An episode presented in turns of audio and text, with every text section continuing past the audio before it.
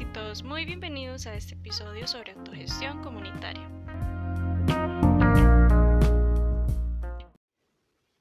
Psicología comunitaria.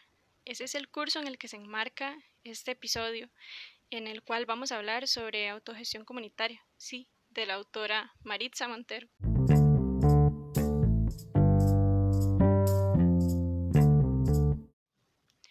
Maritza Montero es una psicóloga latinoamericana. Es una de las referentes más importantes en la psicología comunitaria de América Latina y el texto del cual nos vamos a ocupar para conversar hoy se llama Entre el asistencialismo y la autogestión, la psicología comunitaria en la encrucijada y es de 1994.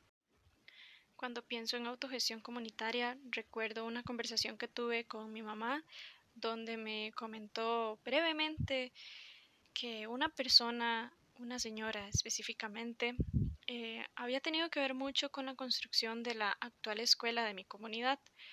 A mí no me pasaba por la cabeza que esa escuela no existía hace 30 años y cómo era posible que se configuraran las cosas para que se pudiera construir un espacio físico.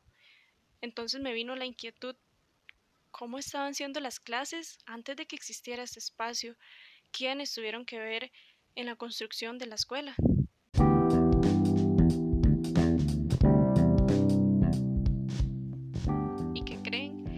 Pude contactar con la señora que mi mamá me mencionó.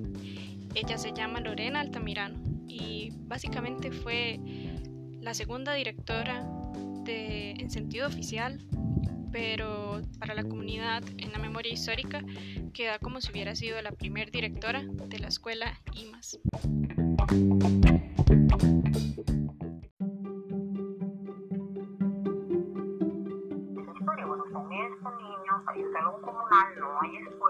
Pero también hay un grupo de personas que quieren trabajar, que está dispuesto a trabajar y, y, entonces digo, bueno, si usted quiere, si a usted le gusta, si a usted le conviene, yo le puedo hacer un soldado suyo para esa escuela.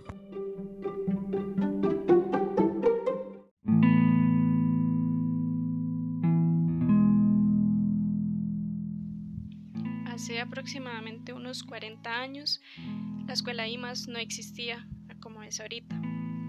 Las clases la daban en un salón comunal y lo tenían que dividir con tablas de madera. Imagínense nada más lo difícil que es que tres grupos en el mismo horario estén en un espacio pequeñito que no es el adecuado para hacer una escuela, dividido por tablas de madera.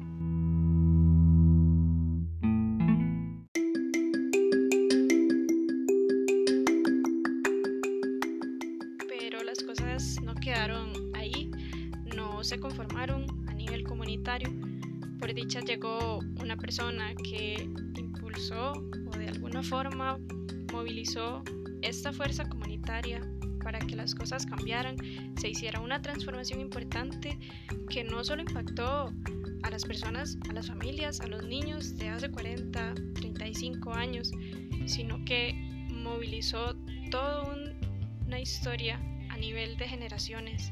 En este momento muchos y muchas niñas están aprovechando la escuela que se construyó gracias a ese movimiento comunitario y la persona que los movió para que hicieran las cosas, para que las cosas se dieran, se materializaran, fue doña Lorena.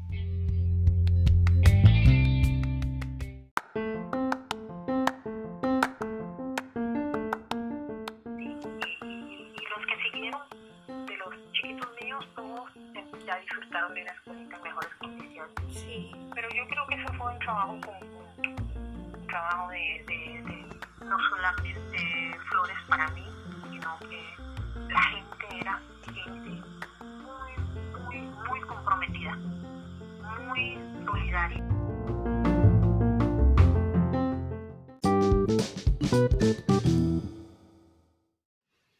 En 1965 en Estados Unidos se empieza a generar un movimiento por construir una psicología distinta, eh, para romper con la psicología dominante y tradicional. Eh, por ejemplo, esta psicología clínica que se centra en el individuo, que de pronto tiene cortes individualistas, Lo que se quiere es ir a lo comunitario. Sí, es una propuesta, digamos, novedosa en ese momento, pero descontextualizada para nuestra realidad social latinoamericana. Así que es en 1970 que se empiezan a generar los primeros eh, inicios de la psicología latinoamericana, porque el contexto con situaciones e historia distinto a Estados Unidos implica que haya que romper con esta propuesta anglosajona e ir directo al contexto inmediato.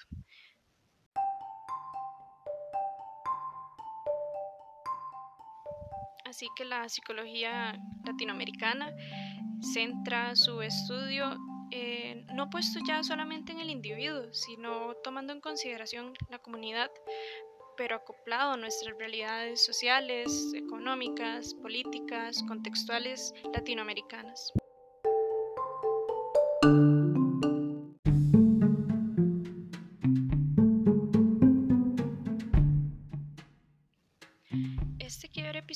Que representó la configuración de la psicología comunitaria en Latinoamérica implicó que se dieran ciertas reestructuraciones.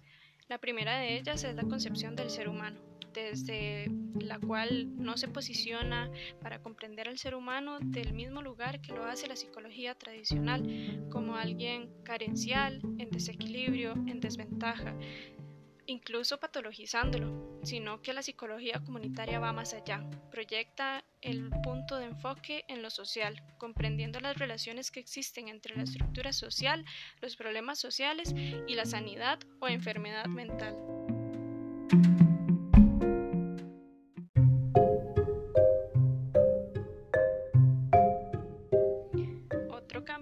Es la concepción sobre el sujeto, a partir de la cual se identifican tres tipos de sujetos. El primero, la investigadora o el investigador externo. El segundo, el actor central del proceso de cambio. Y el tercero, la comunidad. El actor central del proceso de cambio y la comunidad se enmarcan en una relación de identidad altruista. ¿Y esto qué es? Sí, que se trabaja a fin de los intereses grupales y comunitarios, pensando que la satisfacción personal está en función de las y los otros, no desde una lectura individualista.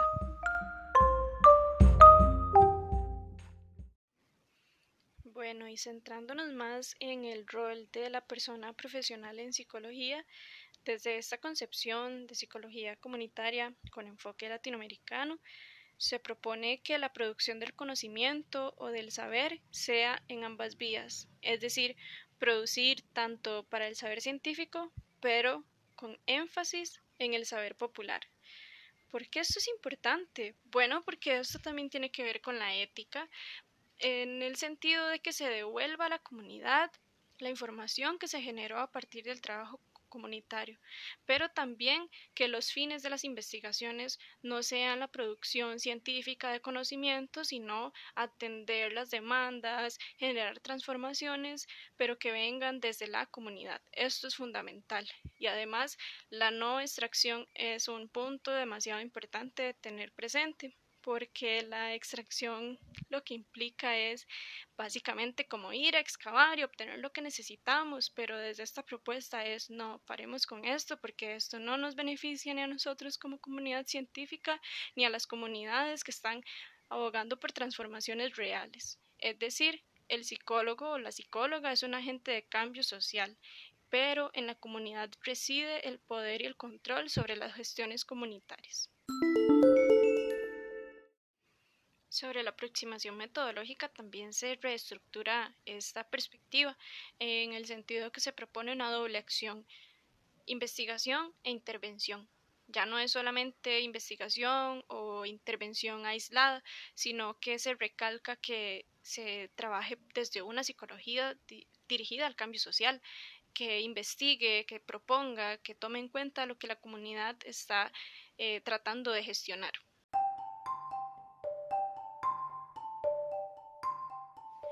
El último punto que menciona la autora tiene que ver con la fundamentación y los objetivos de la disciplina psicológica.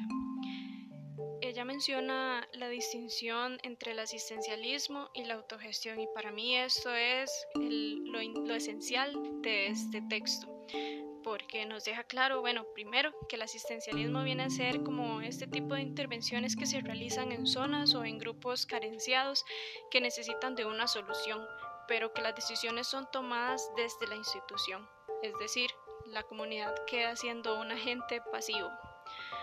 Por otra parte, la autogestión tiene que ver con la autonomía del grupo, estando así la acción centrada desde las mismas personas de la comunidad para mí es como importantísimo recalcar que la autonomía es como uno de los principios que tenemos que respetar siempre en cualquier investigación que vayamos a realizar, porque es la capacidad de las personas de que puedan decidir por sí mismas, que ellas y ellos sepan qué cosas no están yendo tan bien y desde dónde les gustaría generar transformaciones.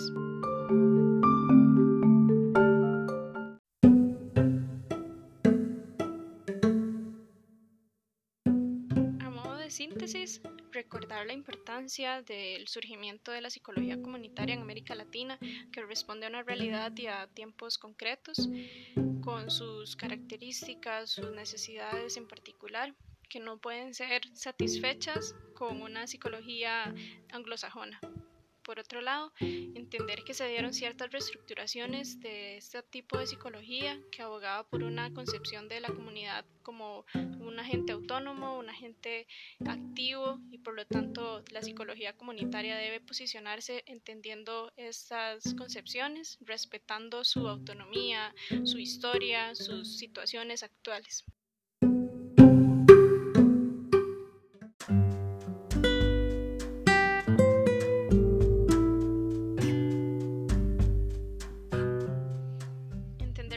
De la autogestión en el sentido de la autonomía de las comunidades, de las personas. Eso es lo que nos mueve, esa es la fuerza que nos permite generar transformaciones y transformaciones que no solo nos impacten en el corto plazo, sino a largo plazo, como lo que sucedió con la construcción de la escuela de mi comunidad.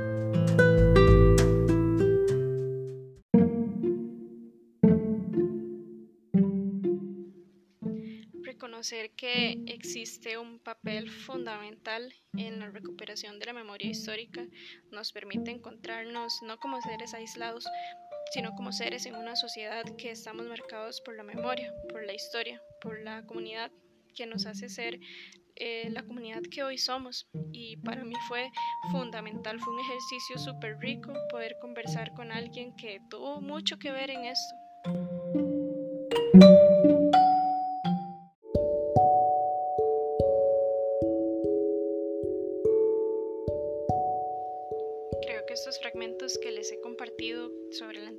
Doña Lorena van a ser esenciales para poder hacer nuestra esta propuesta que nos brinda Maritza Montero en el texto. Eh, la autonomía, la autogestión, como diría Maritza, hacer para transformar.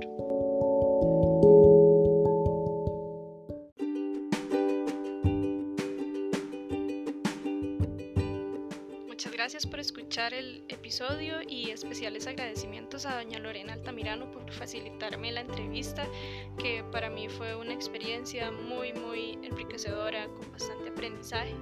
Y bueno, nada más los y las dejo con la inquietud de que nos gustaría poder recordar o recapitular o rescatar de esa memoria comunitaria de nuestros espacios cotidianos más cercanos.